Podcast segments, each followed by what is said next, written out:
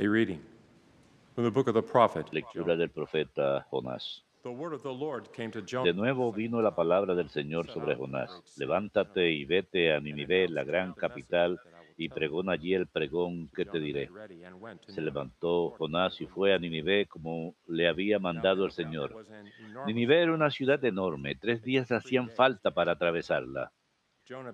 Comenzó Jonás a entrar por la ciudad y caminó durante un día pregonando. 40. Dentro de cuarenta días Nínive será arrasada. When the people of Nineveh Los ninivitas creyeron en Dios, proclamaron un ayuno y se vistieron de sayal grandes y pequeños.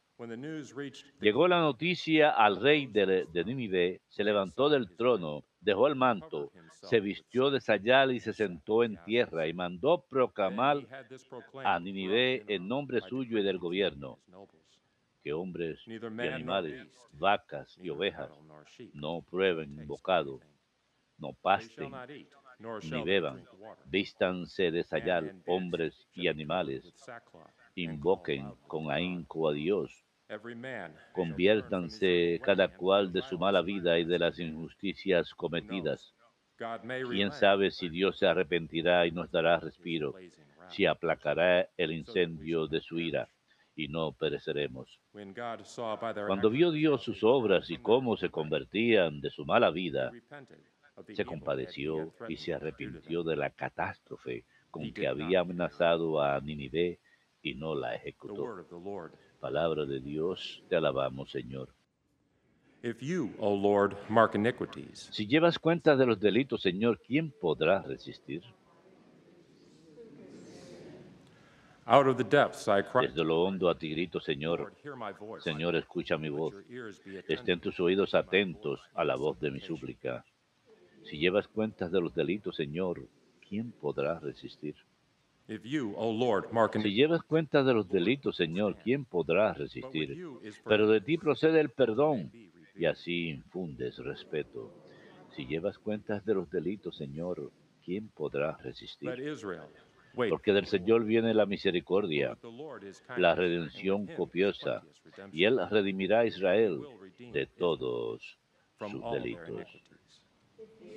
Si llevas cuentas de los delitos, Señor, ¿quién podrá resistir?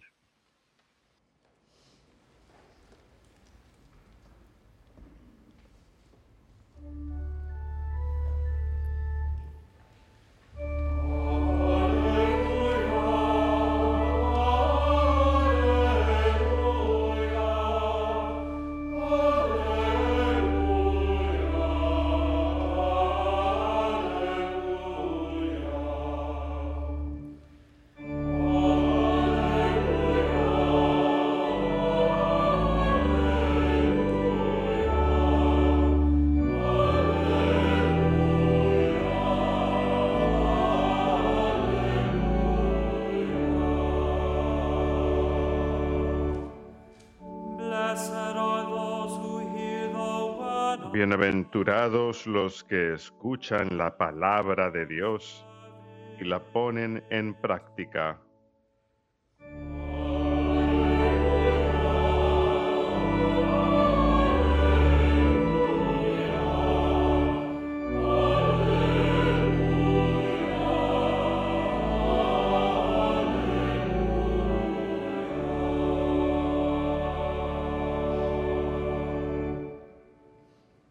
Dominus vobiscum.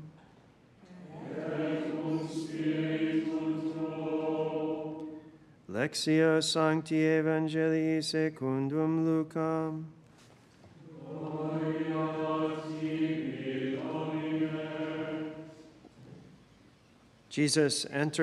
En aquel tiempo entró Jesús en una aldea y una mujer llamada Marta lo recibió en su casa.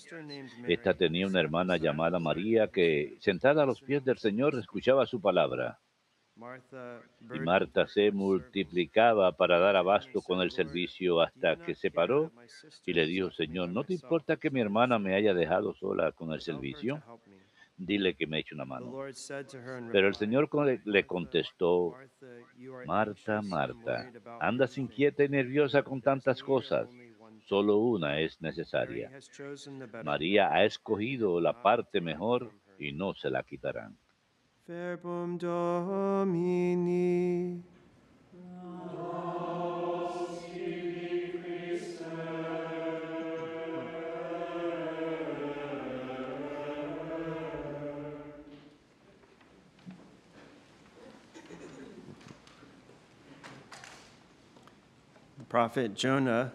El eh, profeta Jonás nos ofrece un mensaje breve pero muy directo en la primera lectura de hoy a los ninivitas y esto lleva a su conversión.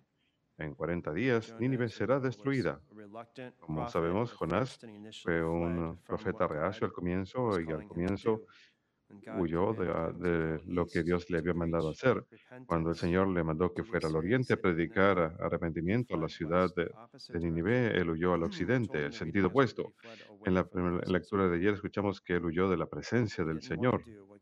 Él no quería hacer lo que Dios le estaba pidiendo que haga. Jonás, al ser patriótico, no quería que Nínive se arrepintiera. Más bien quería que Dios destruyera a los asirios, que eran el enemigo de Israel. Él hubiera preferido mucho más que la justicia de Dios prevaleciera sobre su compasión cuando se trata de los asirios.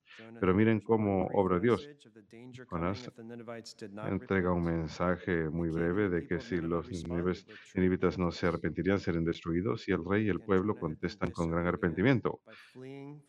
Jonás había sido desobediente al haber huido de lo que Dios le había mandado hacer, y como leemos en el libro de Jonás, cuando fue lanzado por la borda del barco, Dios en su misericordia envió un gran pez para que lo trague y lo salve de ahogarse y luego él eleva su voz al Señor y el Señor lo escucha. Es en el vientre del gran pez que Jonás ofrece una oración de arrepentimiento por ser salvado y ser arrojado a la orilla después de tres días. Dios. Pues en su gran misericordia salvó a Jonás y ahora repite su mandamiento a Jonás de que vaya a Nínive y lo haga otra vez. Y es ahí donde tenemos la lectura de hoy. Eh, cuando la palabra del Señor llega a Jonás por segunda vez, cuando le muestra misericordia, a pesar de que nosotros caemos, y nos negamos a hacer lo que Él nos pide. Así que Juanas recibe esta segunda oportunidad y como ya sabemos, el rey responde a este mensaje de arrepentimiento proclamando ayuno y todo el mundo se viste de sayal como signo de arrepentimiento. El rey mandó a que todos rezaran y que elevaran su voz pues fuertemente hacia Dios y que cambien su forma de vivir. Que Dios los libra de la destrucción por su arrepentimiento. Pero Jonás no está contento, él quiere justicia estricta. Él aceptó la misericordia de Dios para sí mismo y está agradecido con Dios por ser salvado cuando fue lanzado por la borda del barco, pero no quiere que Dios perdone a sus enemigos no quiere que Dios perdone a los ninivitas.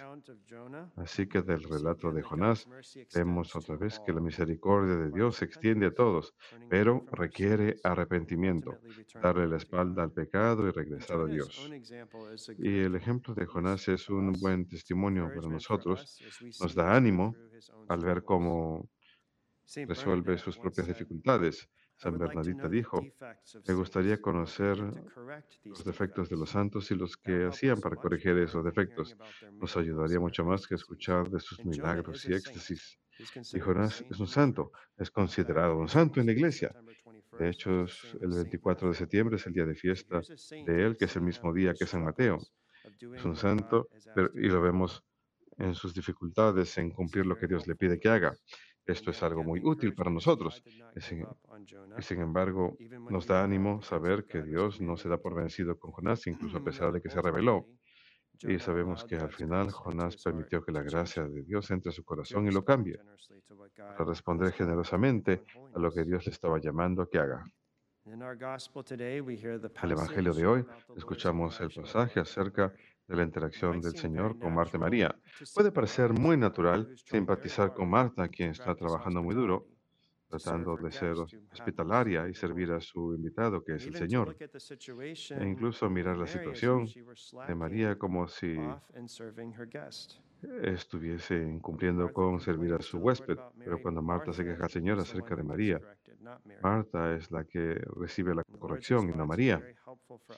El Señor le responde, de una manera que nos sirve mucho "You're a nosotros en nuestra vida espiritual. many things." Le dice, muchas cosas te translation is, "You're preocupan y te inquietan. La traducción más literal es, things." estás muy inquieta y distraída por muchas cosas.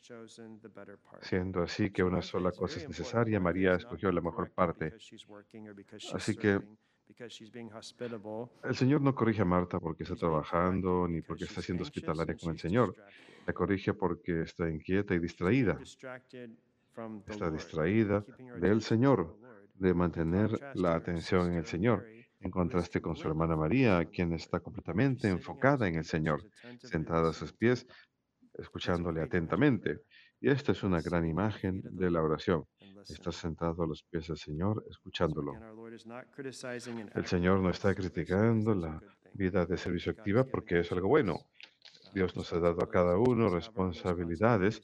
Cada uno tenemos nuestras propias responsabilidades y estamos llamados a hacerlas con gran amor por el Señor. Pero también tenemos que tener cuidado con no distraernos, no quedarnos eh, estancados en el trabajo que hacemos. Nuestra prioridad, lo más necesario, lo único necesario, es nuestra vida de oración interior nuestra relación con Jesucristo. Es muy fácil atascarnos en el trabajo que hacemos y olvidarnos de aquello que es necesario, porque podemos pensar, tengo que hacer muchas cosas, hay muchas cosas buenas que tengo que hacer, no tengo tiempo para rezar. Hay que tener mucho cuidado con esa tentación, que creo es muy común.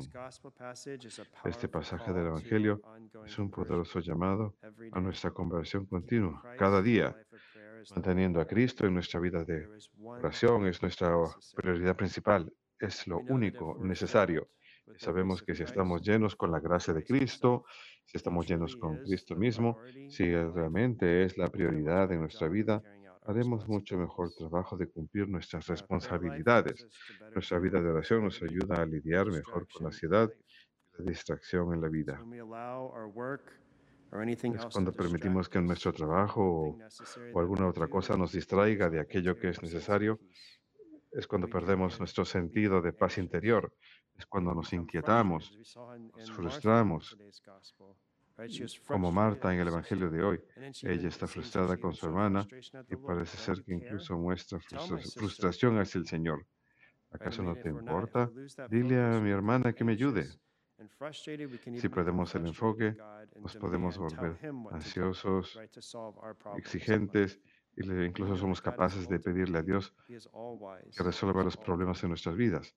Sabemos que al final Dios es todo sabio y todo bueno y encomendamos todos nuestros problemas a Él.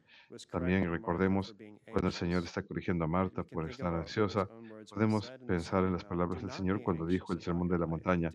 No se sientan ansiosos por sus vidas, no se sientan, an- no se angustien por mañana. En la lectura del domingo pasado, San Pablo dijo a los filipenses, no tengan ansiedad. Y luego dio Consejo muy práctico acerca de cómo superar la ansiedad. San Pablo dice, con la oración y con agradecimiento.